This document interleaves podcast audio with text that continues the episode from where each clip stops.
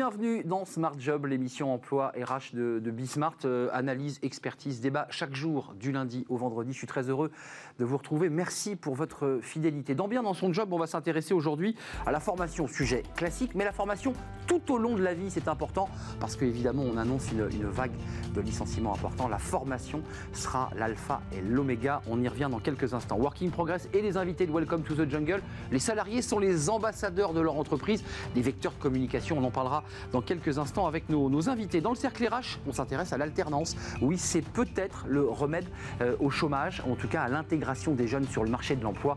On reviendra évidemment sur euh, l'alternance euh, à travers un, sondage réalisé par Atlas et YouGov, un sondage exclusif que l'on dévoile dans, quelques instants. Puis dans Fenêtre sur l'emploi, Twitter, bah, Twitter peut aussi servir à trouver un job à condition de savoir s'en servir. Twitter, c'est pas l'objet plébiscité par les jeunes, mais on peut trouver un job sur Twitter. On en parle à la fin de notre émission. Mais d'abord le, journal, le journal de l'emploi, euh, présenté par euh, Eva Bensaadi. Bonjour Eva. Bonjour Arnaud. Jean Castex appelle à la totale mobilisation des chefs d'entreprise sur la sauvegarde des emplois. Le Premier ministre invite les entreprises à conclure massivement et très vite des accords d'activité partielle de longue durée. Accords de branche, accords d'entreprise, il faut s'engager et il faut négocier, a-t-il rajouté. Le nouveau dispositif d'activité partielle de longue durée permet de réduire le temps de travail d'au maximum 40% pendant une période de 6 à 24 mois plus avantageux que le chômage partiel classique, limité à 6 mois. Il garantit 93% du salaire net. C'est comme ça qu'on protégera l'emploi, a rajouté le Premier ministre. L'aéronautique en plus grande difficulté que prévu. Le groupe Airbus vise aujourd'hui 15 000 suppressions de postes. C'est dans une lettre publiée hier que le directeur général informe ses salariés. Il explique que la crise du secteur est beaucoup plus profonde et sera plus longue que prévu. Il est peu probable que les départs volontaires suffisent, a-t-il déclaré. L'avionneur a en effet réduit ses cadences de production d'avions commerciaux de près de 40% pendant la crise. En France, 5 000 postes sont concernés. Le directeur général Guillaume Faury espère en préserver jusqu'à 1000 grâce justement au dispositif d'activité partielle de longue durée. Le jour de carence sera finalement maintenu dans la fonction publique. Le jour de carence, délai pendant lequel un salarié en arrêt maladie ne reçoit ni indemnité journalière ni salaire, eh bien, il ne sera pas suspendu comme le réclamaient les syndicats. C'est ce qu'a annoncé hier la ministre de la Transformation et de la fonction publique. Suspendu provisoirement pendant le confinement, le jour de carence avait été rétabli après la fin de l'état d'urgence sanitaire le 10 juillet. Un rétablissement jugé incompréhensible par les syndicats. L'association des DRH des grandes parle également d'une mesure inégalitaire. Elle appelle le gouvernement à une nouvelle suspension.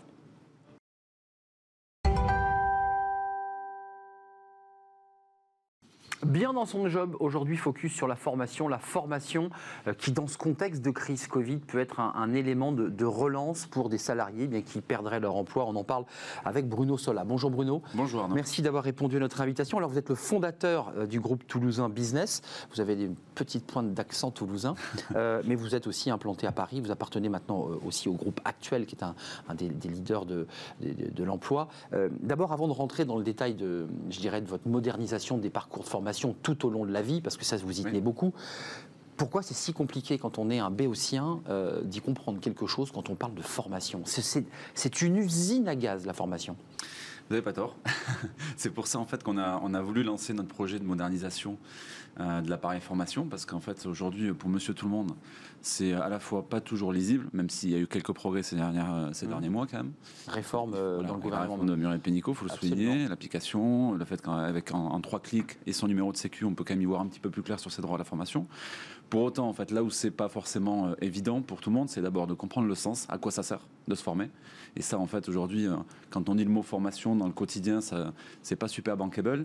Et pourtant, c'est euh, c'est ce qui est le plus important finalement pour chaque individu tout au long de sa vie. Et, et après, en effet, jusqu'à présent, c'était pas super évident à la fois dans une entreprise de porter le sens. On parlait souvent de coût formation et pas d'investissement en compétences, C'est vrai. ce qui n'est pas la même chose. On jette un catalogue au salarié, on lui dit voilà, tu choisis dans les 20 formations, vas-y Coco, tu pars une semaine, et puis bon, bah, on ne demande même pas si c'était bien, tu reviens, tu as Non, fait ta formation. Non, mais c'était un peu ça. C'était un peu ça. Faut avant. le dire. Moi, j'ai connu ça euh, en 2007 quand j'ai créé, donc c'est pour ça d'ailleurs que j'ai voulu créer, on va dire, un, projet de formation. Mais c'est un peu moins ça aujourd'hui, mais quand même globalement, ça manque de sens dans les entreprises qui croient encore aujourd'hui qu'investir dans les compétences des individus et des hommes et des femmes d'une boîte, ça, ça peut, ça, ça, ça, ça, sera pas vecteur de, de profitabilité ou de compétitivité. Et c'est encore vrai aujourd'hui parce qu'il y a beaucoup de Français, à peine 30% des gens qui se forment aujourd'hui, donc beaucoup de Français qui ne, qui ne pensent pas à se former, qui ne connaissent pas les moyens pour se former.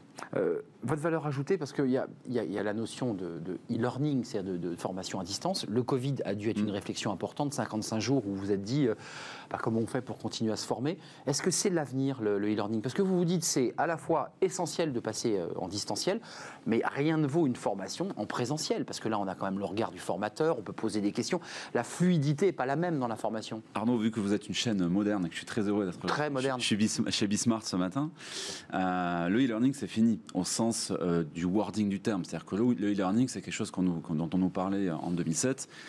C'était très moderne. Alors c'était très moderne parce qu'on ne connaissait pas trop le digital, etc. Là où vous avez raison, c'est que le digital pour moi n'est pas l'alpha et l'oméga de, de tout et de toutes les solutions. C'est juste qu'aujourd'hui, on doit aussi bien dans les jobs que dans la formation être multicanal, puisque les hommes sont devenus euh, multicanaux depuis euh, déjà quelques années.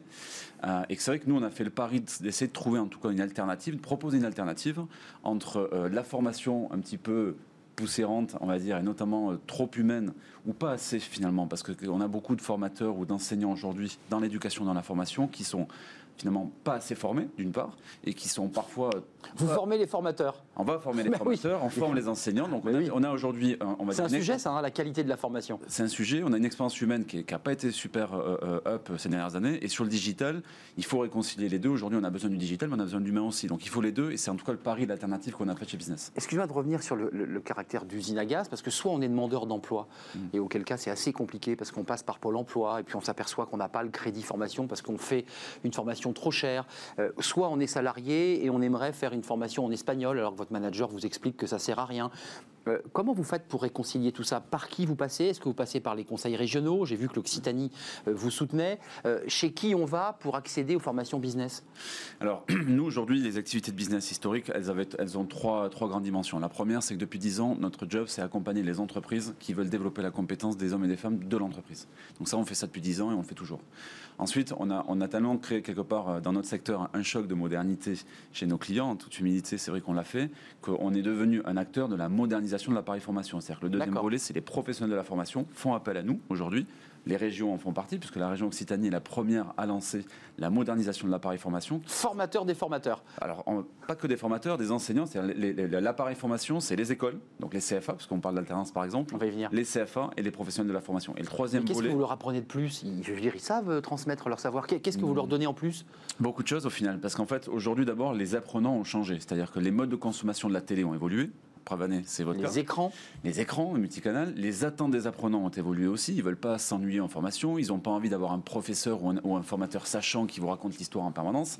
Ils ont envie de vivre une expérience. Donc ça, c'est déjà un premier volet. Aujourd'hui, on a des formateurs et des enseignants qui ne savent pas vivre, faire vivre une expérience. Sans vous challenger, c'est pas un peu facile de toujours dire ça? Parce qu'après tout, euh, quand on est dans une classe, il faut bien un rapport descendant entre le, maître et l'élève. C'est très, très helléniste, c'est très grec tout ça. Enfin, euh, vivre une expérience, vous voyez je, vais vous dire, je vais vous dire quelque chose. L'autre jour, je discutais avec un professeur de fac à Toulouse, ma ville, qui me disait Bruno, tu sais, mon métier a changé. Avant, j'avais 100 étudiants face à moi. Aujourd'hui, j'ai 100 PC, 100 ordinateurs. Ouvert, on le voit, ouvert. caché à chaque fois que je dis quelque chose, j'ai quelque chose qui est contrôlé. Donc forcément, je pense qu'aujourd'hui, il est nécessaire de se dire qu'on ne peut plus enseigner aujourd'hui comme hier et qu'il faut remettre en question ces pratiques en développant ses compétences. Ça serait quand même incroyable qu'aujourd'hui, que des formateurs et des enseignants ne se forment plus sur leur, manière de faire et sur les outils. Parce que là, vous le savez, et le Covid a accéléré les choses, la fracture numérique, la fracture digitale, elle est importante, tout aussi importante que la fracture pédagogique. Tiens, pour amorcer notre débat euh, du cercle RH, on va parler de l'alternance. Vous vous êtes penché sur l'alternance. On parlait des CFA.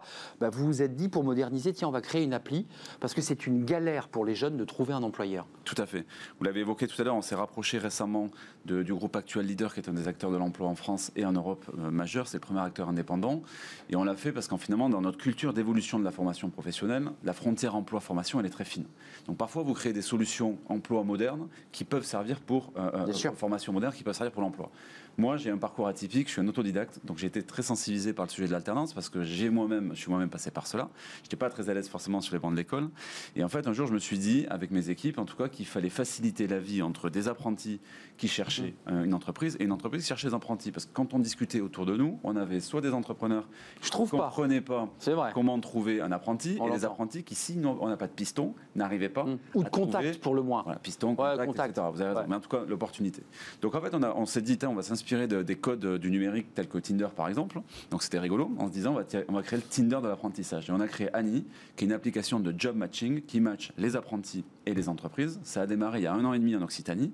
Ça a très bien fonctionné. Ça marche aujourd'hui encore très fort et ça a été augmenté puisqu'on on- on embarque notamment les stages de troisième par exemple. Très bien. Et maintenant, on va le déployer au niveau national, puisqu'on avait une exclusivité sur notre région Occitanie, qui aujourd'hui euh, euh, va nous permettre euh, d'être déployé. au niveau Annie, pour ceux qui nous regardent, il y a des parents peut-être ou des, ou, des, ou des jeunes ou des entrepreneurs. ANI ANI, ANI, donc téléchargeable sur les stores gratuitement. D'accord, ça veut dire que je clique, je mets le métier que je recherche. Alors- L'entreprise, comment on fait? En fait, vous avez deux choses. D'abord, on est parti du principe qu'aujourd'hui, quand une entreprise cherche un apprenti, elle va, elle va faire une recherche non pas sur des compétences dures, ce qu'on appelle les hard skills, Mhm, mais plutôt sur des skills. compétences douces. C'est-à-dire, voilà, je veux un bon apprenti. Un bon apprenti pour Arnaud ou pour Bruno, c'est peut-être pas la Pas le même chose. même, exact. Donc du coup, au ni- au niveau des apprentis, on leur a proposé en fait d'abord d'avoir une, une- une phase, on va dire, de testing. Donc on va les identifier sur des compétences comportementales. Ensuite, on va les former parce qu'on sait très bien que En fait, du recrutement en quelque sorte. on fait du recrutement, Enfin, c'est de la technique on du recrute des recrutement, apprentis c'est ça. et ensuite on les prépare à l'entretien parce qu'on leur donne des véhicules pédagogiques, des jeux par exemple, qui vont les préparer à faire la bonne impression au bon moment pour obtenir le job. D'accord, et donc ça une sorte de, de tri euh, qui permet ensuite au chef d'entreprise de n'avoir que trois ou quatre candidats. Les bons, en Euh, tout cas, ceux qui correspondent en tout cas à- à- à- au projet du moment de l'entrepreneur et à la personnalité recherchée de l'apprenti qui va apprendre un métier, rappelons-le, dans l'entreprise. Bruno Sola, merci d'être venu, autodidacte, vous nous l'avez dit, Oui. vous avez fondé en 2007 Business euh, Toulouse et euh, Paris en même temps, euh, avec cette application Annie, allez-y, parce que c'est intéressant si vous cherchez une alternance, vous qui êtes chef d'entreprise, entrepreneur, et qui souvent dites, bah, je trouve jamais personne, on n'a pas de main d'œuvre, allez sur Annie. Merci Bruno Sola. Suite de nos, de nos programmes, bah, c'est Working Progress évidemment avec les invités de Welcome to the Jungle. On vous les présente, c'est tout de suite.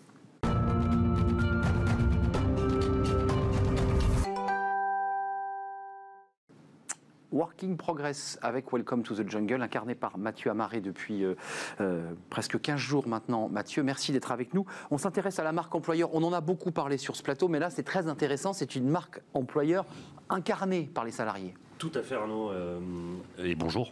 Et bonjour Mathieu. Les salariés en poste, voire même ceux qui ont quitté leur entreprise, aujourd'hui peuvent être des relais d'influence, de communication euh, au sein des entreprises, euh, à tel point aujourd'hui que les entreprises en font de véritables ambassadeurs, aussi bien entre les murs qu'en dehors. Et aujourd'hui, euh, pour en parler, je suis très content d'inviter Perrine Labesse. Perrine, bonjour. Bonjour.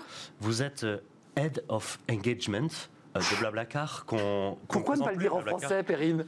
Non, Head of Engagement, et je pense que, et je pense que c'est assez. Enfin, votre titre contient un peu toute la complexité du sujet, euh, qu'on pourrait traduire par euh, responsable de l'engagement, euh, qui démontre aussi la modernité de Blablacar sur ce genre de, de sujet, et peut-être même la primauté euh, de Blablacar sur ce genre de sujet.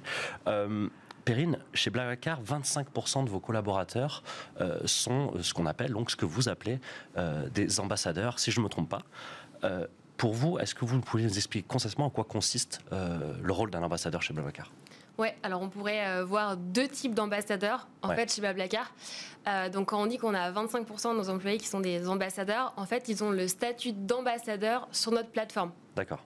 Donc euh, au niveau de- du produit. Donc en fait ce sont des utilisateurs actifs, donc c'est des employés qui covoiturent, qui ont un profil complété, de nombreux avis positifs et qui covoiturent euh, activement. Parce qu'en Ouais. fait chez nous, donc Mm. on a un de nos principes qui est euh, be the member.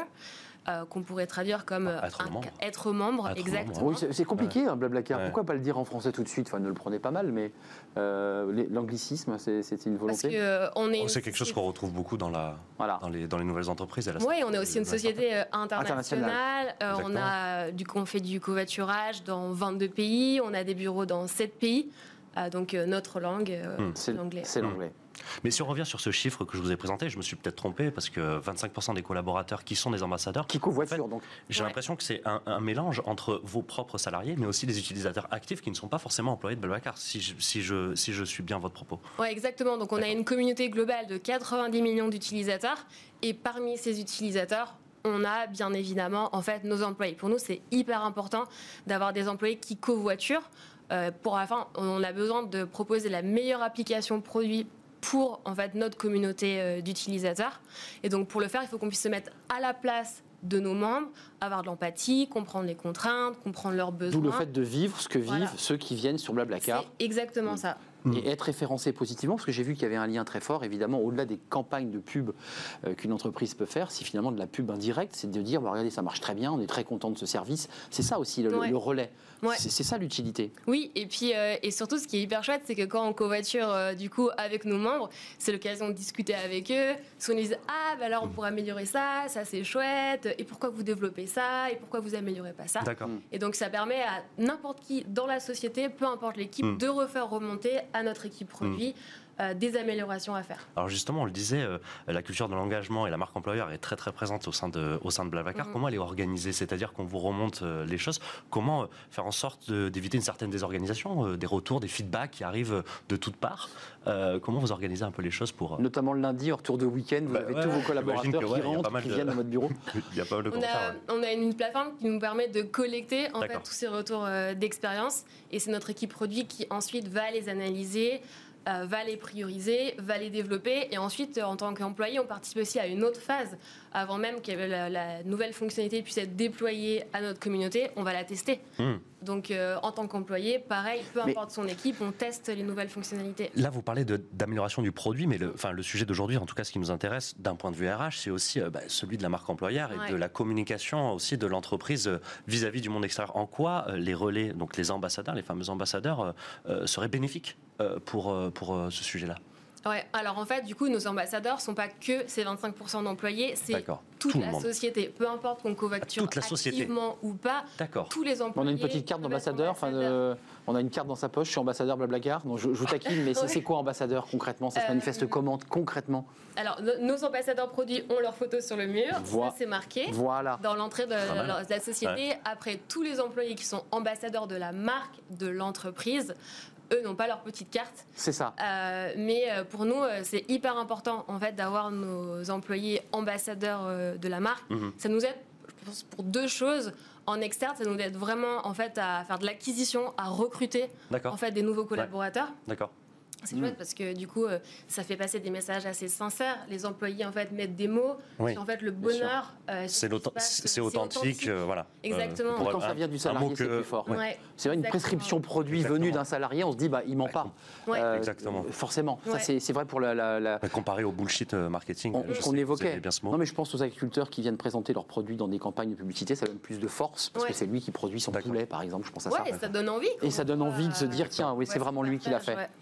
Exactement. Euh, je- Qu'est-ce qui a changé dans les améliorations produits? Parce que là, ils sont ambassadeurs, ils vous font remonter l'information, donc ils sont acteurs euh, de la transformation de leur entreprise. Qu'est-ce que vous avez amélioré chez Bablacar qui venait justement de l'initiative des ambassadeurs ou d'un ambassadeur? De nos employés? Ouais, de vos employés. Euh, alors, je suis pas la meilleure placée, je pense, pour, pour donner ça. Il faudrait demander explicitement à notre équipe produit, mais c'est des petites améliorations, Ouais, ça, de la choses. navigation. C'est vraiment, c'est pas une grosse fonctionnalité, ça va être des petites améliorations au quotidien. Ça peut être même des mots.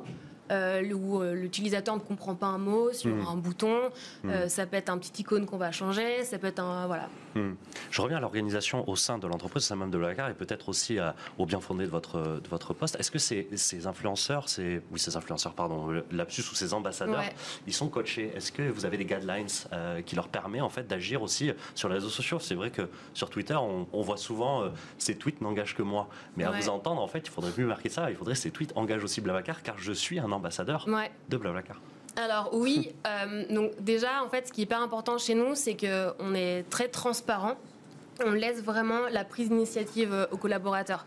Donc euh, on ne on Donc ne- pas de libre. c'est libre, chaque, libre, chaque employé est libre. Euh, après, on a une, une équipe de communication externe qui est hyper chouette et qui nous forme en interne sur comment intervenir alors à l'oral, par exemple devant les médias, Hmm. ou à l'écrit, si on a envie de poster sur, sur LinkedIn D'accord.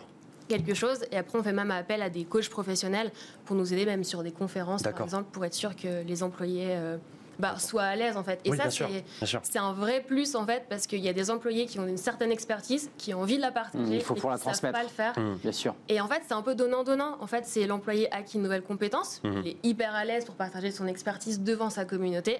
Mais Et nous, de l'autre côté, bah, ça nous fait de la publicité et ça fait parler de, Blablacar. Excusez-moi, je vous challenge un petit peu, Perrine, mais vous avez parlé de la communication et de votre équipe communication. Est-ce que euh, le salarié de Blablacar est libre? Est-ce qu'il peut exprimer son avis, euh, ce qui pourrait être d'ailleurs bénéfique pour vous Parce parce que si on place cette culture d'engagement et si on la pousse Oui. à son paroxysme, elle pourrait même euh, avoir un retour critique sur la Sans être dithyrambique, ouais. Ouais. Et entre équipes aussi, Mm. vous aider à changer euh, certaines cultures ou euh, certaines, certains angles marketing euh, ou euh, communicationnels. Ouais, c'est euh, c'est très libre en interne, donc on a beaucoup de discussions, beaucoup d'échanges. hein. C'est, euh, les équipes peuvent donner leur avis sur des fonctionnalités, sur une campagne marketing, sur autre chose. Il y a vraiment de la Avis négatif, on bienveillance, entend bien. négatif et positif, et c'est très bien. C'est vraiment une, une culture très bienveillante. Donc euh, on échange beaucoup là, autour. Très américain euh, finalement, ouais. très, euh, on est libre, on s'exprime, très anglo-saxon en, en tout cas. Euh, avant de nous quitter, il nous reste 50 secondes. Vous, votre travail au quotidien, c'est quoi?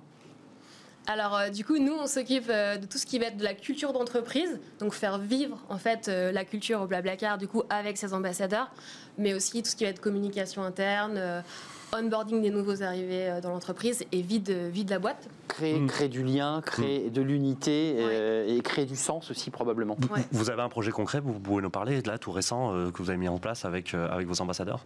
Euh, bah, par exemple, là, en ce moment, euh, on est en train de travailler sur l'Impact Day, qui est notre événement post-confinement, où c'est un événement solidaire sur une journée où euh, tous les employés en fait vont travailler avec une asso- avec différentes Mm. associations euh, environnementales. Écologiques. Et donc euh, pour ça, bah, on utilise aussi nos ambassadeurs qui sont des capitaines d'équipe et qui nous aident à travailler avec ces associations-là et, et dans l'organisation. Top. Merci, Merci merci. Perrine Labesse. Euh, Culture Engagement chez Blablacar, vous avez vu, je l'ai mis en anglais. Ouais, Euh, merci. Head of Engagement. Eh, absolument. Voilà, merci de me rectifier, Mathieu, euh, de montrer que mon anglais est un peu faible. Euh, merci, euh, Blablacar, entreprise française et entreprise internationale, Ouais. d'où ces anglicismes. Merci d'être venu sur le, le plateau. Tout de suite, c'est la suite de travailler euh, demain. Euh, et on continue, vous allez voir, à travailler sur euh, l'impact salarié et aussi les, les réseaux sociaux. C'est tout de suite.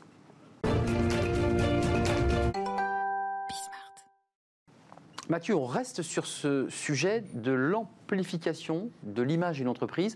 Alors là, on avait les ambassadeurs avec Blablacar, des salariés, mais l'amplification sur les réseaux sociaux. Exactement. Ben, vous savez, c'est euh, toujours la même mécanique hein, depuis deux semaines que je suis là. Donc, on prend un sujet, on le théorise avec quelqu'un qui soit est euh, sachant, psychologue, etc., euh, soit quelqu'un qui l'a mis en place dans une boîte vis-à-vis de son poste. Euh, dans la deuxième partie de l'émission, on s'intéresse à des fondateurs d'entreprises, des gens qui le créent et qui le mettent en place dans leur quotidien Mm. professionnel. On l'a peut-être pas assez rappelé avec, euh, avec euh, Perrine euh, avant, mais la marque employeur aujourd'hui, c'est un sujet clé. D'une entreprise. Je crois qu'il il y a des chiffres, je les ai plus en tête, mais c'est quasiment 90% des employés qui ne se verraient pas rester dans une entreprise S'ils n'étaient pas- si, s'ils n'étaient pas, s'ils n'adhéraient pas aux valeurs et s'ils ne, et si, oui, si- s'ils n'avaient pas une adéquation avec, Hmm. avec bah, le manifeste euh, d'une entreprise, le manifeste social et, et culturel. On- on- vous nous présentez notre invité? Oui, c'est euh, Jean-Louis Bénard, cofondateur et CEO de Sociable, une plateforme euh, euh, cloud, SaaS, euh, chargée de booster l'engagement des salariés en les positionnant comme des experts euh, sur les réseaux sociaux. Euh, Jean-Louis, bonjour. Bonjour. Vous avez créé Sociable, donc une plateforme qui, je disais, transforme les collaborateurs en ambassadeurs. hein, c'est le sujet de, de l'émission. Pouvez-vous nous expliquer l'origine du concept? Le concept, c'est très simple en fait. hein. On met à disposition du collaborateur du contenu pertinent, notamment du contenu marque employeur, qui va être pertinent à la fois pour lui, mais aussi pour euh, son réseau proche. Et en un clic, il va pouvoir le partager sur ses réseaux sociaux personnels. Ça peut Mhm. être euh, LinkedIn, Twitter, mais ça peut être aussi Facebook. hein, sur la marque employeur, Facebook est, est un réseau euh, très, très intéressant. Et un contenu qui a été partagé par quelqu'un que vous connaissez, eh bien, son impact, et on le disait tout à l'heure, est beaucoup plus fort que si vous avez été ciblé par une publicité. Donc l'engagement dans le réseau du collaborateur, il va être très fort. Si vous avez 1000 collaborateurs qui ont chacun 500 connexions sur les réseaux sociaux, ça veut dire que vous pouvez potentiellement activer 500 000 personnes qui sont à la fois des clients, des prospects et bien sûr de futurs candidats. Hmm. Et comment cela fonctionne-t-il dans les, euh, dans les faits? Euh, vous, avez, vous, avez des messages types, euh, c'est des textes à trous, c'est qui permet de partager en fait un message directement sur, sur, le, sur le réseau social. Vous avez toute une équipe qui prépare euh, la stratégie, le message à porter, les mots qu'il faut utiliser et, la, et, les, et les canaux, parce que j'imagine qu'il y a aussi une stratégie multicanale à adopter. Euh, euh, on ne poste pas la même chose sur LinkedIn que sur Facebook, que sur Instagram. Tout à fait. Alors déjà, il faut que ce soit très simple pour le collaborateur. On y reviendra peut-être sur euh, les sujets d'adhésion. Il faut que ce soit très simple. Donc euh, ça se présente sous forme d'une application mobile, parce que souvent d'ailleurs les gens vont, partager quand ils sont en mobilité, dans les transports. Euh, c'est bien sûr aussi disponible sur le web, mais le, scénario mobile est un scénario très important. Et là, le, contenu va être mis à disposition en fonction des thématiques auxquelles le collaborateur est, plutôt intéressé. Donc ça peut être des sujets de marque employeur, ça peut être des sujets aussi sur, euh, les initiatives RSE des entreprises. C'est souvent quelque chose que les, gens aiment bien partager. Et généralement, on, laisse le collaborateur s'approprier le contenu. Donc, on va lui mettre des éléments à disposition, mais qu'il peut euh, bien sûr librement euh, euh, commenter, adapter au moment où il va les partager sur les réseaux sociaux. donc, souvent, ce programme, c'est à la fois la mise à disposition du, du contenu, mais c'est aussi souvent un petit, un petit training. c'est généralement 10-15 minutes pas tellement sur comment fonctionne l'appli, mais plus euh, quelles sont les guidelines de l'entreprise et comment est-ce que euh, quelle est la, posture euh, qu'un collaborateur peut avoir sur les réseaux sociaux, parce que sur ce type de programme, on ne va pas spécialement viser des influenceurs euh, qui sont déjà euh, très actifs sur les réseaux sociaux. On va plutôt euh, cibler des collaborateurs qui ne sont pas forcément des, fans des réseaux sociaux, mais qui mmh. sont très engagés pour leur mmh. entreprise. Mmh. Jean-Louis Bénard, juste une question. vous devez faire pâlir, j'imagine, les, les, grandes, les grandes majors de la publicité, parce que je, lisais 1000 collaborateurs qui envoient par votre réseau. Vous en touchez 500 000, mais plus besoin de faire de la publicité? Alors, la publicité est assez complémentaire. Avec la publicité, vous pouvez toucher des gens qui ne sont pas dans le réseau de l'entreprise ou des collaborateurs. Par contre, dès lors que vous souhaitez renforcer l'image de l'entreprise euh, auprès de ses clients, de ses prospects, dès lors que vous voulez toucher le réseau proche euh, des collaborateurs, parce que souvent vous avez des candidats potentiels, là effectivement, il y a un levier intéressant. C'est souvent, euh, je dirais, ça, va coûter moins cher que de la publicité, mais mmh. surtout en termes qualitatifs, mmh. encore une fois, parce qu'il y a une relation forte entre le collaborateur et son réseau, on va avoir un impact souvent plus fort. Hmm. Mais on ne vise pas les mêmes choses. Enfin, on voyait avec euh, Perrine Labesse euh, de Blablacar que euh, pour elle, les relais d'influence de la part des salariés avaient attrait plutôt à la marque employeur et au recrutement. Est-ce que c'est aussi le cas que vous faites, c'est le constat pardon, que vous faites chez Sociable Quelqu'un qui partage, un employeur, un, collaborateur qui partage un message sert beaucoup plus à ensuite en, parler de façon à ce que quelqu'un soit attiré pour, pour ensuite venir rejoindre l'entreprise? Alors c'est vrai que les scénarios marque employeur sont des scénarios qui fonctionnent très bien. Mhm. Pourquoi? Parce que les gens sont toujours fiers et heureux euh, mhm. de euh, montrer que leur entreprise embauche, surtout dans, dans des mhm. conditions économiques qui sont euh, difficiles. Donc ce sont des contenus qui marchent très bien. tout ce qui est lié à, à l'impact environnemental, le fait que l'entreprise se mobilise pour réduire son empreinte carbone, ce, genre de, de, scénario également fonctionne très bien. Mais l'entreprise aussi va mobiliser ce type de, de plateforme pour aider le collaborateur à, avoir, à se positionner en tant qu'expert sur les réseaux sociaux. Hein, donc on a des scénarios qui sont euh, un petit peu connexes, qu'on appelle des scénarios de social selling, où pour les commerciaux, le fait de partager du mmh. contenu pertinent et pas forcément du contenu de l'entreprise va jouer un rôle important mmh. dans l'impact qu'il peut avoir sur ses mmh. clients et ses prospects. Merci Jean-Louis Bénard, cofondateur et, CEO de Sociable, cette plateforme non, euh, à destination des entreprises pour leur permettre eh bien, de voilà, d'irradier la toile. Euh, merci à Mathieu d'être venu. Euh, merci à vous Jean-Louis Bénard et merci à Mathieu Amari. On se retrouve demain à la rencontre de nouveaux invités, de nouvelles histoires aussi et de nouveaux parcours. Tout de suite, c'est le cercle RH, c'est le débat évidemment de, Smart Job. On s'intéresse à l'alternance. On l'a déjà évoqué dans notre première partie d'émission, mais là, on va rentrer dans le, concret à travers une étude YouGov Atlas. Euh, c'est dans quelques instants après cette courte pause.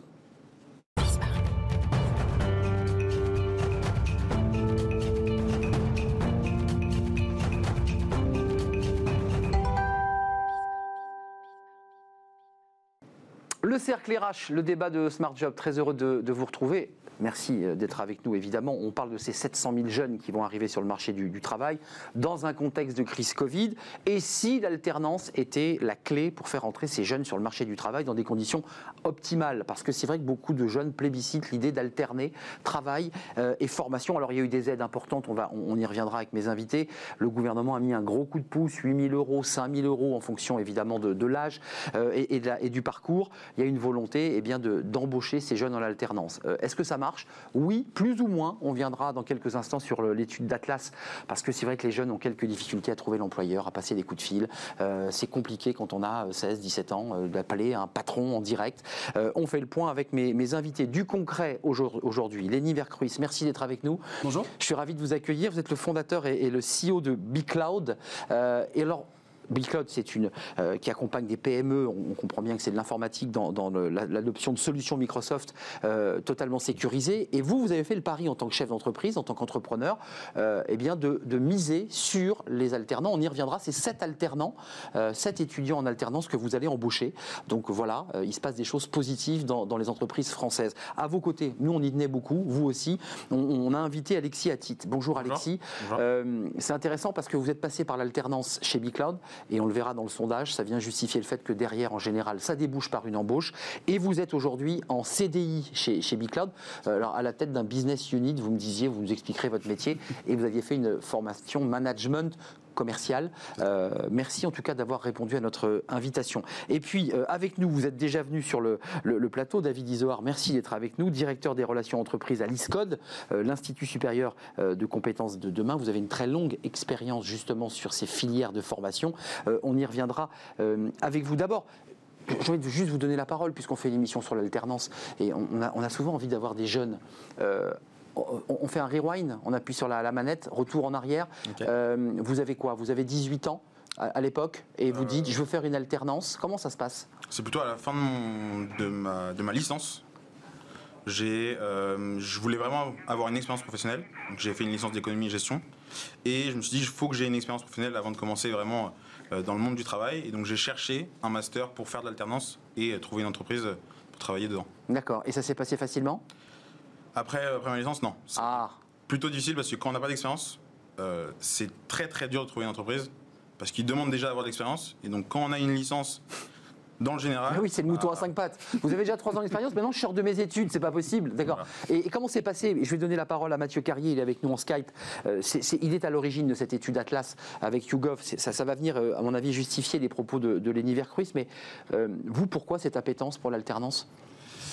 En fait, euh, l'alternance, c'est euh, une, véritable opportunité pour les PME aujourd'hui euh, d'embaucher des, jeunes sur lesquels on va pouvoir tirer parti d'une énergie folle. Parce qu'effectivement, ils n'ont aucune expérience. Il ne faut pas embaucher un apprenti pour avoir une expérience. Il faut embaucher un apprenti pour avoir quelqu'un qui a envie et c'est, je pense, exactement ce qui définit un apprenti. Et nous, on embauche beaucoup d'apprentis dans le cadre du, business développement, donc pour, faire devenir, pour les faire devenir commerciaux concrètement. Aller chercher des clients. Aller chercher des clients. Et en fait, euh, il n'y a pas besoin de beaucoup d'expérience pour aller chercher des clients, il y a besoin de beaucoup d'énergie, hmm. et c'est ce qu'on les alterne. Et d'envie, et d'envie. Et d'envie, et, du coup, euh, l'expérience est, bonne là-dessus. Euh, Lénie, juste d'un mot, euh, soft skill ou hard skill, comme on dit souvent sur ce plateau, c'est-à-dire quand vous recrutez, euh, vous recrutez ce, jeune alternant Alexis à l'époque, qui est moins jeune maintenant, mais toujours très jeune, vous, vous, choisissez quoi quand, quand, vous choisissez le profil d'Alexis? C'est quoi le... Qu'est-ce qui, vous plaît Qu'est-ce qui vous a plu? Alors nous, nous on a, ça fait trois ans hein, qu'on a monté tout un programme autour de l'alternance. Donc on, a des véritables finalement promotions. On appelle ça des promotions. Il y a deux promotions par an, une en septembre, une en février, sur lequel en fait on, s'organise une dizaine de semaines en amont pour pouvoir faire le maximum d'entretiens. Donc on passe des annonces euh, et puis des gens nous répondent. Alors des fois par centaines. Hein. Donc c'est là où on voit que c'est compliqué de trouver une alternance parce que vous mettez une annonce, vous recevez 300 réponses. Et puis bah, derrière on fait, on fait des entretiens euh, sur lequel euh, on cherche cette énergie, on cherche cette envie, on cherche cette euh, véritable envie de devenir vendeur. on explique le métier tel qu'il va l'être et puis on, recrute sur sur ce profil-là. Donc pas du hard skill, du soft skill. Donc on comprend bien quand même que, pour un entrepreneur, euh, Bicloud notamment, ça vous prend du temps quand même. Hein. C'est un boulot. C'est une hein. organisation. C'est un boulot, ça vous prend. Voilà, ça se prépare en amont, donc ça vous demande d'être disponible et en aval, parce qu'ensuite il faut les accompagner et pas les laisser tout seuls dans l'entreprise, euh, livrés à eux-mêmes. Dans notre cas, on a monté une véritable école de vente en interne quelque part. Donc euh, vraiment, c'est ça qui fait que c'est un succès, je pense. Oui, parce que vous prolongez en fait l'action à l'intérieur de l'entreprise. Euh, Mathieu Carrier, je, je, vous présente évidemment évidemment dans notre débat parce que c'est important. Vous êtes directeur ingénierie innovation euh, d'Atlas. Euh, et avec euh, bonjour Mathieu, est-ce que vous nous entendez déjà? Est-ce que vous nous voyez pour le moins? Euh, Bonjour à tous, je vous entends. Bonjour Mathieu. Cette étude, elle est passionnante parce que vous avez entendu une multitude de, de directeurs de CFA, plus de 1000 euh, étudiants alternants, en leur posant des questions à la fois simples. J'ai envie de dire, à travers votre étude, il y a plein de positifs dans l'alternance, on l'entend sur ce plateau, mais c'est un peu le verre à moitié vide, à moitié plein, parce qu'il y a en même temps des étudiants qui vous disent, pour entrer directement dans le, dans le vif du sujet, j'ai très envie d'être alternant, j'ai pas eu de mal à trouver un CFA, mais par contre, je trouve pas d'employeur. Exactement. Oui, cette étude était riche d'a- d'apprentissage, euh, c'est le cas de le dire, euh, puisqu'en tant qu'opérateur de compétences euh, de- des secteurs des services de prestations et des prestations intellectuelles, donc au niveau d'Atlas, on couvre l'assurance, la banque, l'expertise comptable, le secteur du conseil, le numérique, l'ingénierie, un vaste domaine qui couvre près de 1,8 million de salariés et du coup plus de 100 000 entreprises. Et on a été très étonné des résultats de cette étude. On s'attendait à voir euh, des résultats plutôt euh, modérés et c'est tout l'inverse qu'on a eu. On a un vrai engouement de la part des entreprises, de la part des CFA, de la part des apprentis. Euh, tous ceux qui ont eu recours à l'apprentissage à un moment donné sont satisfaits. On a plus de 80% de- d'alternants qui recommanderaient l'apprentissage auprès de leurs proches. Euh, donc aujourd'hui, c'est très intéressant. Du coup, les témoignages qu'on a, ils sont révélateurs euh, de la situation. Euh, du coup, on a une envie d'aller plus loin sur sur l'apprentissage. Nous, on a plus de plus de 25% d'apprentis sur trois ans. C'est assez considérable. Aujourd'hui, on présente à peu près euh, 50 000 euh, alternants, ce qui fait à peu près euh, euh, 10% du coup du volume d'alternants, avec des caractéristiques qui sont particulières, hein, puisque nous nous couvrons plutôt le domaine de, de l'enseignement supérieur. avec du coup des, oh, des plutôt profils hautement qualifiés. Euh, et aujourd'hui, effectivement, si on avait des axes sur lesquels il faudrait qu'on travaille, et on s'y évertue au niveau d'Atlas, c'est ce rapprochement à effectuer avec les entreprises. Puisqu'on voit que les CFA sont en demande, les jeunes sont en demande, et à côté, effectivement, on a des entreprises qui sont prêtes euh, à accueillir des alternants, mais la connexion ne se fait pas toujours euh, entre les CFA et les apprentis et les entreprises. Et ça, c'est le rôle notamment d'Atlas, avec tout un plan de, de relance qui a été mis en œuvre Et euh, et qui doit rapprocher du coup ces acteurs. Et de l'ISCOT, parce qu'évidemment, chacun se challenge. Euh, on l'a compris, verre à moitié vide, verre à moitié plein. J'avais noté ce chiffre, hein, 80% des apprentis des secteurs que vous avez cités, du service globalement, qui vont de l'assurance au conseil à la banque, ont trouvé un, un emploi et 40%, à l'issue de cette alternance, ont eu un CDI. Donc c'est vrai que ça peut donner envie, évidemment, aux familles et aux jeunes de s'orienter vers la filière. Euh, David Isoard, c'est intéressant parce que vous êtes en relation avec les entreprises, c'est-à-dire que vous avez une filière dans la formation, vous avez, votre carrière a été faite dans ces, secteurs, et vous, votre boulot, c'est de dire aux entreprises, mais allez-y. C'est compliqué en ce moment. Là, je, je vous ai déjà posé la question il y a un mois. Est-ce que depuis, euh, il y a eu les aides gouvernementales, 5 000, 8 000 euros, avec une vraie volonté d'aider l'entreprise à embaucher? Est-ce que vous galérez, pour le dire simplement? Alors clairement, les entreprises d'un côté, les alternants en devenir de l'autre, euh, il faut les aider à se rencontrer. Et euh, nous, notre CFA fonctionne un petit peu comme un cabinet de recrutement pour justement faire euh, se rencontrer cette offre et cette demande. À la Alors, Vous fois- allez à leur rencontre, vous faites des petits déjeuners des... Alors, aujourd'hui, on est plutôt sur des liens à distance, comme vous le savez. Mm. On, on- on a, Oui, c'est vrai. euh, on travaille beaucoup d'ailleurs. euh, avec Atlas et des entreprises de- d'Atlas parce qu'elles sont en effet euh, font partie hein, des locomotives en termes de recrutement d'apprentis et euh, nous procédons donc comme un cabinet avec notre vivier euh, de, de candidats, des annonces également, on en a parlé, un tri tous les outils. On fait des présélections. Donc, par rapport à des entreprises comme BigCloud, on va leur apporter justement ce service de présélection. Euh, et pour les En apprentis, fait, un recrutement commercial sur le plateau, là. euh. on en a déjà Mais parlé non, mais avant bien de, sûr, de- mais de- de venir voir. C'est fait. Ok, donc c'est important. Et, euh, et pour les apprentis, ce qui est important également, c'est que euh, je prends souvent cet exemple. Quand on a 10 apprentis pour une annonce, il n'y en aura qu'un a priori qui va être recruté. Que fait-on des, des 9 Il autres y a un effet Et entonnoir. ces quand même. 9-là, à l'ISCODE, ce qui est important, c'est qu'on va justement les accompagner. Parce que le marché reste ouvert et on va donc les coacher, les accompagner. Et on est. alors là, vous avez parlé de taux de transformation. À l'issue de l'apprentissage, on est plutôt à 80% de, de transformation en CDI. Les 40% Ah, sont plutôt dans 80 la même. C'est plutôt dans la même entreprise. En gros, un gros Ouais, tiers d'accord. vont rester dans la même entreprise. En amont, on voit que globalement, quand ils sont accompagnés, ils vont trouver. Et, et la chance que l'on apporte avec l'ISCODE, c'est la flexibilité sur cette rentrée. C'est-à-dire que nous, comme vous le savez, on a des rentrées tout au long de l'année, chaque mois. Et donc, on va leur donner ce temps. On ne signe un contrat à l'école que quand on a une entreprise. Je vous l'avais expliqué, c'est Oui. très important de faire coïncider le début Ouais, des parce que c'est une grande déception d'un jeune qui a trouvé l'école et donc est plutôt content, puis il lui manque la moitié du, du chemin. Juste d'un mot, les aides gouvernementales par rapport aux relations que vous avez avec les entreprises, Oui. est-ce qu'elles vous disent oui, pour nous, c'est un plus, cette aide, parce qu'évidemment, ça va alléger, baisse des cotisations, mais aussi une aide directe de 5 000 ou 8 000 euros. Est-ce que ça joue dans, dans la balance? ça, ça joue et on en a discuté avec BitCloud. Ce qui était très, très euh, intéressant, c'est de voir que ça n'a pas été le seul moteur. C'est aujourd'hui un accélérateur. C'est rassurant. On limite le risque.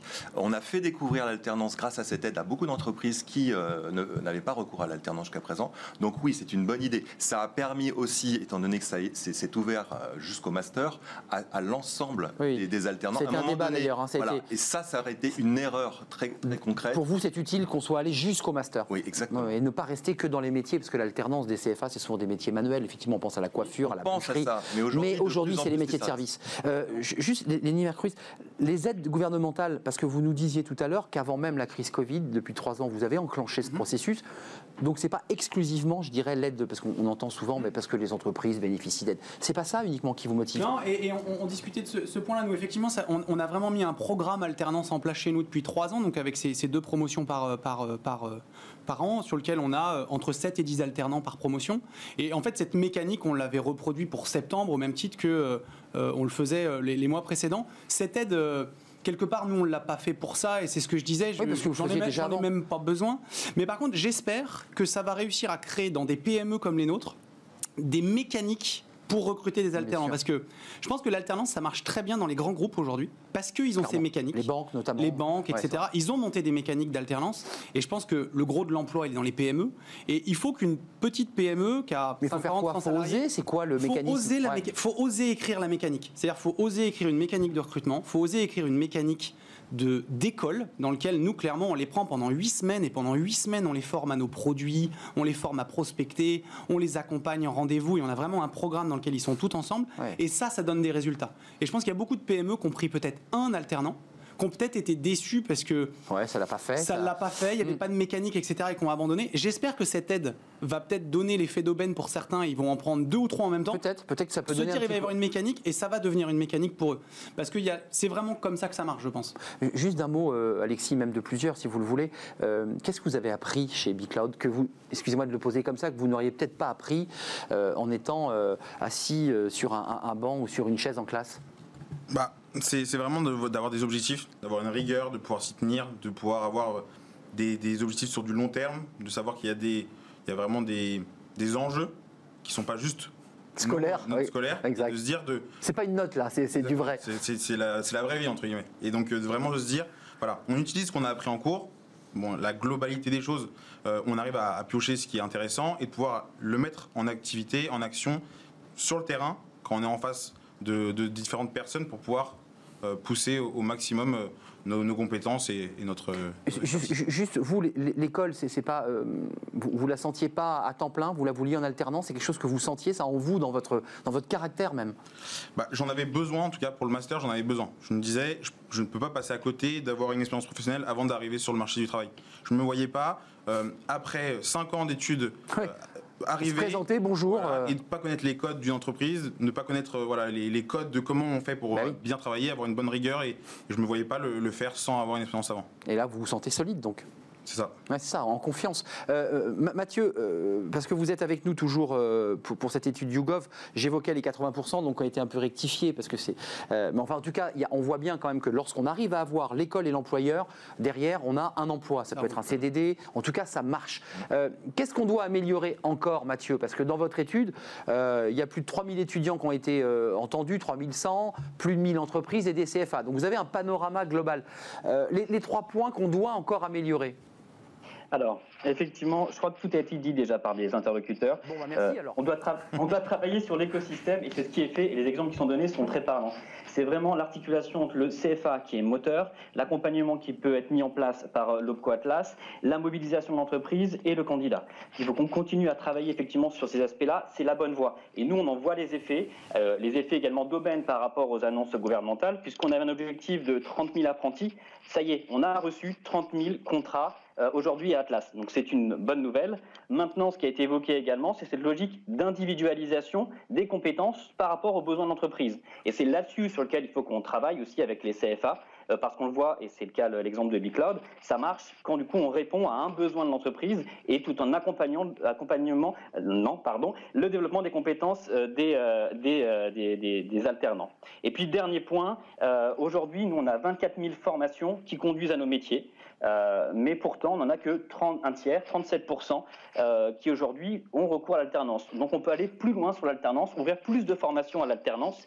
Euh, et aujourd'hui, on est prêt pour pouvoir avoir un plus grand volume encore d'alternants dans nos entreprises, parce qu'on le voit avec BigCloud, c'est une solution qui marche. David Isoard, un débat philosophique, l'alternance ça fonctionne, mais je me souviens d'avoir fait des débats il y a longtemps, parce que ça fait longtemps que je fais des débats où l'éducation nationale voilà, tordait un peu le nez en disant mais non, ce sont les filles d'éducation nationale qui doivent évidemment prendre en charge les formations. Je pense euh, au lycée d'enseignement professionnel, je pense à toutes ces filières techniques. On voit aujourd'hui que tout ça est challengé, que le, modèle éducatif est, en train de totalement exploser en fait. Mm. Le modèle traditionnel d'il y a 20 ans, il est en mutation profonde. L'expérience professionnelle pendant les études, le mouton à cinq pattes, le fameux euh, jeune diplômé qui a déjà de l'expérience, existe en fait aujourd'hui. Euh, il l'est encore plus quand il est, encore plus expérimenté, quand il a en effet bénéficié de l'apprentissage. Euh, et c'est vrai qu'on a une, formule en France qui est maintenant bien rodée.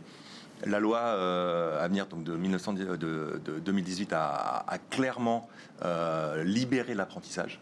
Euh, on peut faire maintenant de l'apprentissage à distance. Euh, euh, à l'ISCON, on a complètement utilisé tout ce qu'on pouvait dans cette loi pour, bah, pour avoir un, apprentissage nouvelle génération qui répond du coup encore mieux aux entreprises et qui complète, encore une fois, vous parlez de l'université. L'université offre elle aussi de plus en plus de possibilités mmh, professionnalisantes.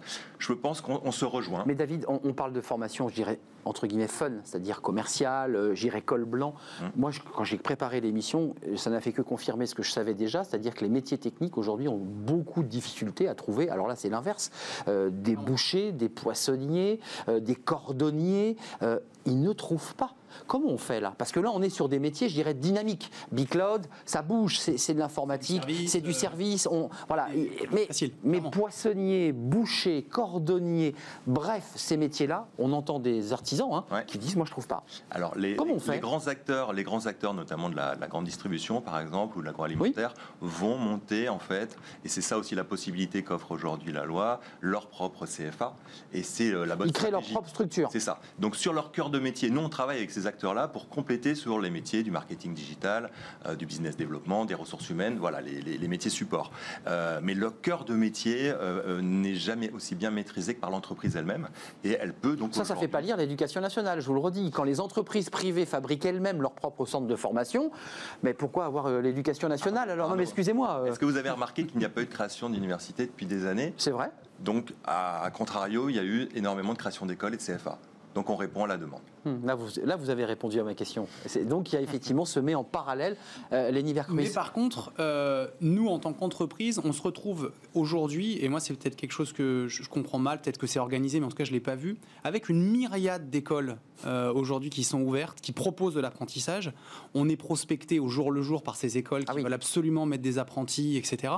Euh, et c'est vrai que ça manque d'une fédération unique pour donner peut-être un peu plus de visibilité sur les types de diplômes, sur aussi peut-être d'avoir une plateforme unique une plateforme unique de ah recrutement aussi. Euh, il y a la NPE aujourd'hui quand on cherche du boulot. Est-ce qu'on n'aurait pas pour l'emploi, hein. pour l'emploi Mais est-ce qu'on ne ferait pas une plateforme type ANPE dans laquelle on, peut aller mettre son annonce quand on a une entreprise, quand on recherche un apprenti euh, Là aujourd'hui, on met ça sur le Bon Coin ou, euh, ou sur ou sur des sites de Donc recrutement. Un outil numérique qui permette de quelque part étatique peut-être, enfin qui fédère tout ça, parce que j'ai l'impression que ça manque de fédération. Parce que vous avez raison. Mmh. J'ai l'impression, encore une fois, c'est peut-être pas politiquement correct de dire ça, mais n'importe qui peut ouvrir son école aujourd'hui. Vrai ou pas vrai? Alors, alors là où euh, Foisonnement on, peut regarder, on peut regarder un peu dans le rétroviseur, je pense qu'il ne faudrait pas reproduire la NPE de l'apprentissage. Non, non, mais euh, et, et, euh, et, nous avons pris, nous, justement, le, vraiment l'axe et le, bon exemple du cabinet de recrutement, qui est tout à fait complémentaire de la NPE, en l'occurrence, de Pôle emploi. Vous êtes resté sur la NPE, hein, années 80. Oui, c'est ça. Non, c'est ce qu'on a lancé. C'est ce qu'on a lancé. Mais l'idée, c'est justement, moi, je crois beaucoup plus à une myriade de niches qu'à un organisme centralisateur. D'accord. Euh, on a par contre je pense, intérêt à avoir, pourquoi pas, un marché complètement ouvert, des offres, de les publier comme on le fait sur Cadre Emploi, par Ah oui, parce exemple. que, non, que dire, venir l'univers Cruise, c'est qu'il faudrait une plateforme commune, ce qui fait qu'on a un clic et on sait que là, même si vous êtes référencé, tout est répertorié au sein de- de- du même site. Parce qu'il y, a- il y a des écoles qui sont accréditées par l'État? il y en a Oui, qui c'est un maquis, Il y en a, on est remboursé d'une certaine manière. Enfin, et j'ai l'impression que pour une petite PME, standard hein, de, de, c'est du temps 30 déjà. de comprendre l'écosystème, c'est complexe. Alors que l'écosystème du CDI, il est facile à comprendre. Ouais. On a l'information avec euh, France Compétences notamment, et on connaît donc les diplômes et leur, euh, leur numéro, le- leur prise en charge, Mm. etc. Donc on a cette information Oui. aujourd'hui. Je pense en effet qu'il y a de l'accompagnement. Il y a un accompagnement qu'il faut surtout pas oublier, c'est que c'est pas aussi simple. C'est pas euh, on prend un apprenti ici, on le met dans l'entreprise euh, à cet endroit. On doit vraiment justement chercher euh, ce qui va fonctionner sur le court terme et le long terme. Vous avez parlé de la carrière tout à l'heure, du taux de transformation. Pourquoi est-ce qu'il y a des apprentis qui continuent dans l'entreprise ou qui continuent dans le secteur d'activité qui réussissent? C'est parce qu'on les a aussi accompagnés à faire les bons choix d'études et d'entreprise. Ouais, c'est ça, ça c'est important. Euh, on, on refera une émission sur les filières techniques parce que là on a parlé, je dirais, de l'alternance qui fonctionne plutôt Ouais. pas mal et qui a plutôt le vent en poupe. Sauf, je le redis, sur des métiers techniques qui sont évidemment pas euh, attractifs. A- Avant de nous quitter, je voudrais vous donner la parole et, et peut-être euh, si j'ai le temps à Mathieu euh, Carrier. Mais vous, vous rêvez de quoi là dans les 10 ans à venir? Vous savez, la place des grands hommes dans 10 ans, c'est quoi? Entrepreneur, vous aussi, vous reprendrez des alternants? Vous allez, vous allez le prescrire à vos copains, dire l'alternance c'est génial? L'alternance, c'est sûr. En tout cas, euh, c'est quelque chose que je conseille. Moi, en tout cas, toutes les personnes que je connais qui, sont, qui sortent après le bac, je leur dis qu'il faut qu'ils fassent un moment ou un autre dans leur, euh, Ouais. dans leur euh, voilà, faire de Ça, c'est la marque employeur. Hein. Vous êtes vecteur vous-même de, de- de ces formations. Donc vous dites ça marche, quoi. Ça fonctionne, je suis bien, quoi. Ça marche, on peut avoir des opportunités, on peut avoir des responsabilités, alors que je pense qu'à mon âge, j'aurais terminé mon cursus, j'aurais jamais eu la Et ça démarrait par un stage, hein, Alexis. Exactement. Souvent, ça démarre par six mois de stage en attendant peut-être d'avoir un CDD. C'est souvent comme ça. Exactement. Et là, directement, vous êtes entré. Et, et vous, vous voyez où? Euh, Monter votre boîte ou rester chez Bicloud ou... C'est très Euh, dangereux de parler devant votre patron, bien sûr. Je vous mets en très grande difficulté sur ce plateau. Je, je sais pas encore. Je, je reste où ça me mène. Vous êtes bien, en tout cas, là, Pour aujourd'hui. l'instant, je suis bien. Et Voilà. Pour l'instant, ce que je fais, ça me plaît. Donc, euh, Eh ben profitez Alexis, profitez. Euh, voilà, Euh, merci d'être venu et merci d'avoir répondu à notre invitation. Vous mettez toujours une cravate ou c'était pour la télé aujourd'hui? Non, souvent. Cravate, c'est important, mais ça c'est aussi c'est les, soft skills. Merci à l'Univers Cruise qui est le fondateur et le CEO de, de Bicloud, on en a beaucoup parlé, et de votre engagement et de votre investissement, je dirais personnel, en direction de ces, euh, de ces alternants 7 dans une promo là qui va qui va démarrer. Ils sont arrivés d'ailleurs Ouais, hier. Hier, donc vous les avez intégrés. Il y a un pot, j'imagine, il y a un petit. Il y a deux heures de formation par le patron sur où est-ce qu'on va sur les huit prochaines semaines. Donc voilà, la, la stratégie sur les huit prochaines semaines. Merci à David Isoard d'être venu, directeur des relations entreprises à l'ISCOD, l'Institut supérieur des compétences de demain, et Mathieu Carrier, directeur ingénierie innovation chez Atlas. Mathieu, vous reviendrez nous voir en plateau pour euh, peut-être prolonger notre, euh, notre discussion? Avec grand plaisir, et puis pour vous faire des annonces du type euh, la mise en place de plateformes euh, de mise en relation entre les entreprises, les CFA et les salariés ça. dans nos secteurs qui sont prévus pour le mois de janvier 2021. Ah. Eh ben voilà, vous nous avez fait cette annonce. Et je pensais que vous viendrez la faire sur le plateau, mais vous l'avez faite euh, directement en visio. Merci Mathieu, merci à vous trois d'être venus sur le, le plateau. L'émission n'est pas terminée, c'est Fenêtre sur l'emploi. Évidemment, vous connaissez ce- cette rubrique. On peut trouver du boulot sur Twitter. Ben, il faut savoir comment ça marche. C'est tout de suite.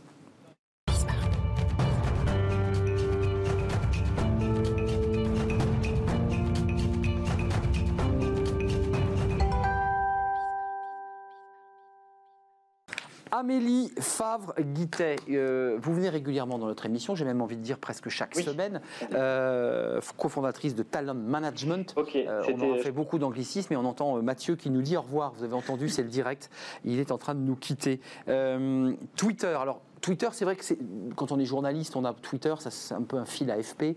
Euh, mais on n'est pas forcément aguerri euh, ou habitué à l'idée d'imaginer qu'on puisse trouver un job Ouais. euh, sur Twitter. Et vous, Amélie, vous dites si, euh, c'est possible à condition de savoir s'en servir. Un job ou une alternance On peut Ou une trouver les deux. alternance, parce que vous êtes dessus, vous aussi. Je sais que vous travaillez fait. beaucoup sur l'alternance. On peut trouver les deux. Et c'est vrai qu'aujourd'hui, bah, il n'y a pas que les anges de la télé-réalité ou Colanta sur Twitter. Il n'y a pas que du live tweet. Il y a aussi des entreprises qui communiquent, qui partagent leurs offres, qui partagent leur culture d'entreprise. C'est pas leur réseau favori, Twitter, si? Ça dépend. C'est pas. Ça dépend un peu de la- de du type d'entreprise. Beaucoup, c'est principalement quand même LinkedIn, mais Twitter est quand même important et on peut trouver directement le chef d'entreprise sur Twitter. C'est-à-dire qu'il faut l'identifier, bien entendu, et éventuellement, on se met à quoi? En message privé? Bah oui, message privé ou un petit tweet euh, rapide à écrire, Hmm. avec un petit gif, un petit côté sympa, dynamique, et au moins on capte l'attention. Ju- Juste, on a un chef d'entreprise, une PME. Ça, ça vous choque quand un, un- un jeune ou un, un- un futur salarié qui ça vous choque qu'on vous envoie un message privé ou pas? Non, pas du tout. Ça vous choque pas? Non, par contre, moi, j'utilise pas du tout Twitter. On est beaucoup sur LinkedIn, pour le coup. Ouais. Euh, mais euh, on m'envoie beaucoup de messages privés sur LinkedIn. Non, non, je trouve que c'est plutôt une, c'est plutôt. en mais cas, quand on cherche un boulot de commercial, en plus, moi, dans mon cas. De pousser la porte, quoi. Ouais. On se dit, il est culotté, tiens, il est, il, il est ça quelque chose. Clairement. Euh, on cherche, on identifie.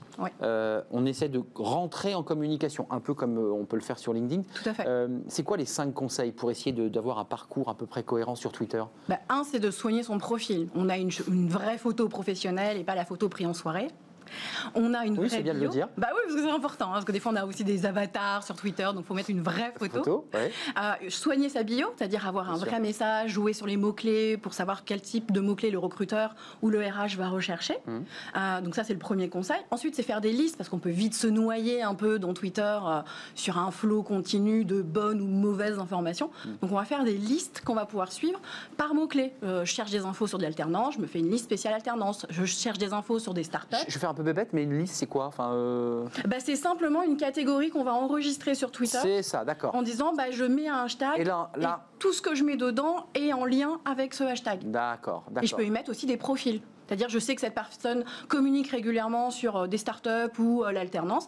Et ben, je la range dans mon filtre. Comme ça, je sais que dès que j'active mon filtre, je ne vois que ces postes-là. Je suis pas euh, noyée par tous les Non, ça c'est un conseil très très important parce que sinon évidemment tout va tomber Et là, c'est la folie. et tous les communiqués de l'entreprise vont lui arriver donc on, on Ouais. est, on est noyé. Euh, et ensuite une fois qu'on a, qu'on a noué ce, on a fait son profil, on a soigné son image, euh, on s'est fait beau en quelque sorte, On voilà et on communique et on dit bonjour, euh, cash, Alors, je cherche on- un job, j'ai- j'ai 6 ans d'expérience, comment on fait? On peut. Euh, Il y a le hashtag IFORemploi qui a été lancé, qui justement permet de communiquer sur sa recherche d'emploi. Ça fonctionne pas pour les stages et l'alternance, mais sinon on peut simplement mettre un euh, hashtag euh, please euh, retweet, euh, hashtag euh, retweet apprécié, et en fait les gens vont simplement indiquer qu'ils recherchent un stage, une alternance, un CDI, mettre la localisation, le type de métier, et il y a toute une communauté qui va vous aider, qui va retweeter votre votre besoin. Alexis, vous êtes Twitter vous? Pas du tout. Pas du tout. Vous êtes quoi. Instagram, je suis sûr. Même pas. Rien. Non. Ok. Bon, bah, très bien. Je suis pas le bon exemple. Eh ben très bien, Alexis. Eh ben, je n'aurais pas dû la poser cette question. Mais non, parce qu'il fait partie de, euh, des 33% qui utilisent. Enfin, il y a seulement 33% qui utilisent Twitter, donc il fait partie des autres catégories. Oui, Twitter étant pas, pas. assez euh, euh, Twitter. euh, un dernier mot, parce que évidemment ceux qui nous regardent, à la fois chefs d'entreprise, mais, mais peut-être aussi alternants ou jeunes, euh, il faut quand même prendre son souffle avant de- d'envoyer, parce que là on l'a identifié, on est allé le voir sur Internet, on s'est dit tiens, il a telle boîte, il, il joue euh, au golf, au tennis, il fait de la natation. Bon, et puis après, à un moment donné, il faut l'écrire ce message. Comment on fait dans la vraie vie? On dit bonjour. Ah, j'ai vu que vous vous intéressiez au golf, moi aussi. D'ailleurs, quel est votre niveau? Et puis hop, on, on en enchaîne comme ça, simplement. Hmm. Donc simplement, oui. avec un peu de culot, parce que finalement c'est ça, c'est ça que vous dites. Euh, Toujours. Il faut un peu de culot. Pour tout, que ce soit sur Twitter, Facebook, LinkedIn, n'importe comment, même si demain on vous croise dans la rue, bah, il faut du culot. Du culot, vous êtes d'accord qu'il faut, il faut du culot Je suis d'accord. Vous êtes d'accord Encore plus pour Ouais, ouais. commercial. Parce que vous aussi, vous avez dû avoir du culot quand vous avez poussé la porte Non Bah, Vous avez il, pas va, il, la va fallu le non, il a fallu le convaincre. Et vous avez réussi à le convaincre Je pense oui. Bah oui, puisque dans CDI. Bah ouais. Merci, c'était un plaisir de vous accueillir sur le, le plateau. Merci, Merci à. Lenny Vercruis, merci euh, à Alexis Attit. Euh, vous êtes maintenant en CDI, puis merci à Amélie Favreguité. C'est toujours un plaisir de vous accueillir. Talent Management, entre autres, entre Ouais, autres, parce entre que vous avez plein d'autres structures pour nous parler emploi. Vous revenez la semaine prochaine, j'en suis sûr, pour de nouvelles aventures. Fidèle au poste. Merci à vous, merci à l'équipe technique, à Fanny Griesmer qui m'aide à préparer cette émission. Et puis on se retrouve demain, bien entendu, pour de nouvelles aventures. Bye bye, portez-vous bien.